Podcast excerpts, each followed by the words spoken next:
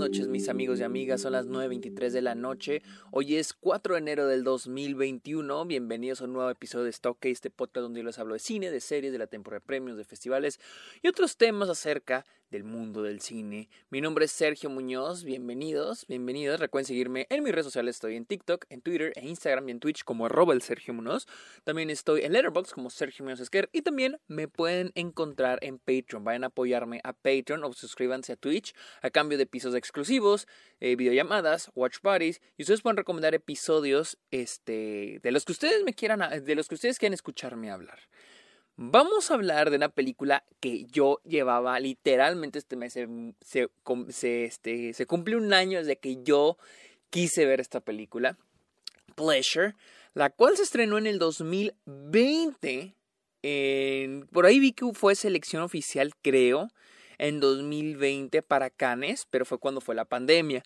Entonces terminó estrenándose en enero del 2021 en Sundance y no pude verla, no, no, tú ya quería verla y no pude, creo que se acaban los boletos, ya no hay boletos. Y hoy me llegó el screener, bueno, ayer me llegó el screener para poder verla y al fin la vi. Eso trata la historia de Linnea, una chica de, de Suiza, perdón, perdón, Sweden es Suecia, que viaja a Los Ángeles para iniciar su carrera en la industria del porno. Eh, dirigida por Nija Thiberg, eh, no sé cómo se pronuncia, también es Suecia, es sueca, perdón, Suecia, es sueca. Este, la película me encantó, me, me encantó, me fascinó muchísimo. Eh, les digo, la película trata sobre los inicios de esta chica en la industria porno y es una película muy cruda, o sea, muy cruda. Vas, vamos a estar viendo lo que es estar en el mundo de la pornografía, cómo se mueven las cosas, cómo estar en la industria y cómo ir escalando y cómo es y la crudeza de estar en este mundo.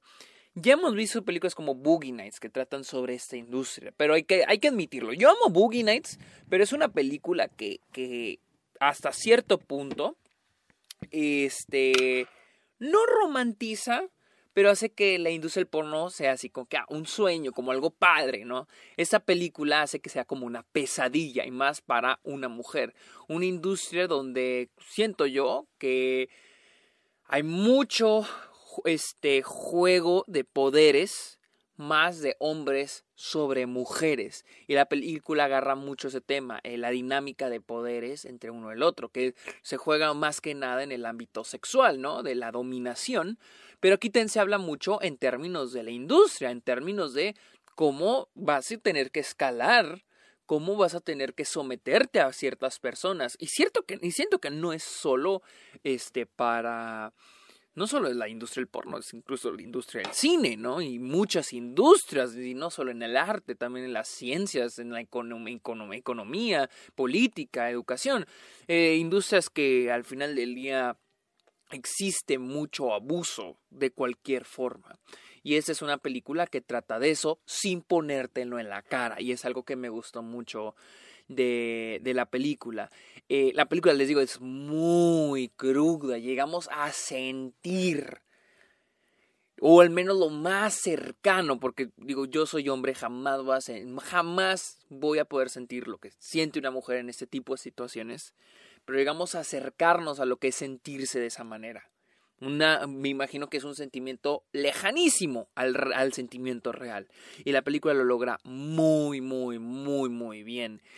Eh, la actuación de nuestra protagonista, Sofía Capel, que al parecer es su primera y única película, ella es excelente.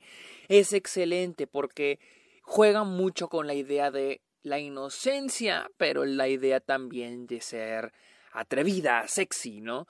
Y es en situaciones, ¿no? Cuando estás con ciertas personas, eres, tienes la confianza. Y ese es otro tema, la confianza, ¿no? Para aventarte a hacer ciertas cosas. Y es como estás con ciertas personas, sientes confianza y seguridad. Y cuando estás con otras, sientes inseguridad. No sabes lo que estás haciendo o no sabes si lo que estás haciendo es correcto.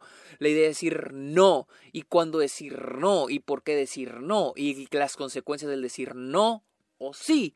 Y es algo que la película maneja muy, muy bien.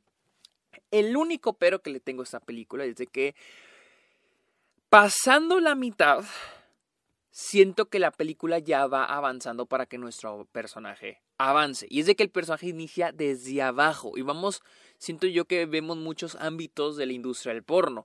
Desde el iniciar desde abajo al ir hasta arriba, ¿no? Y ya lo voy a venir, ya lo voy a venir que iba a tratar un poquito eso. Cuando inició dije, ah, bueno, a ir por estos caminitos, aunque no es tan predecible. Yo que pensé que iba a agarrar algunos rumbos, pero no, no los agarró.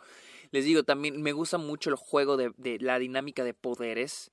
Eh, la idea de cómo cambian los roles cuando ella está sometida bajo alguien o ella está bajo el poder contra alguien, ¿no? La idea también de la competencia, ¿no? De tu competencia o a quién ves como role model, como modelo a seguir para estar a la par, una persona que digas, ah, no mames, quiero ser como esa persona en el futuro y cómo eh, termina siendo tu competencia. Esa película tiene muchos temas, pero mi problema es el, los últimos 40 minutos de la película, que no son malos, de hecho la dirección a donde se dirige es buenísimo, el final es muy bueno. Sin embargo, siento que le faltó, la película una hora 46 minutos, siento que le falta unos 10, 15 minutos más para desarrollarme un poco la, la, transformación del personaje. Porque el personaje al final sí lo sentimos transformado, pero sentí un poco, un poco, sentí poco natural la transformación final. Cuando ya va llegando a su transformación final, siento que ya nomás está brincando a, la siguiente fase y a la siguiente fase, a la siguiente fase. No se sintió tan fluida esa, esa transformación, esa evolución del personaje.